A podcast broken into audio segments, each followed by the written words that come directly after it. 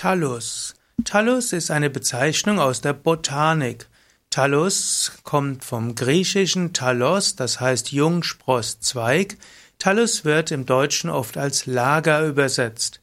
Thallus ist der sogenannte vielzellige Vegetationskörper bei den Pflanzen und Pilzen, wo es keine Sprossachse, Wurzel und Blatt gibt. Diese Pflanzen, die eben anders aufgebaut sind als die meisten Pflanzen, die man kennt, werden bezeichnet als Talophyten oder eben auch Lagerpflanzen.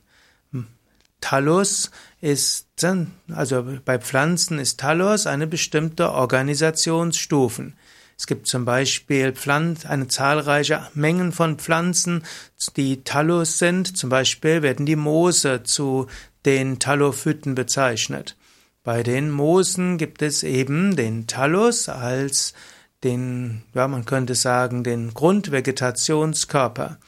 Auch Algen werden oft, haben oft einen Thallus.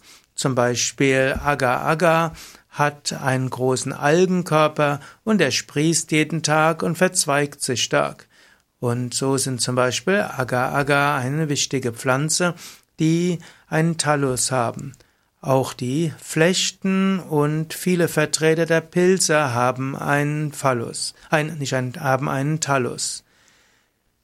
Zwar werden die Pilze und die Flechten nicht zu den Pflanzen gezählt, trotzdem verfügen sie auch über einen Thallus. Man spricht von verschiedenen Thallus-Typen und so sind Thallus eine, also ist Thallus ein bestimmter Teil von Pflanzen und anderen Lebewesen.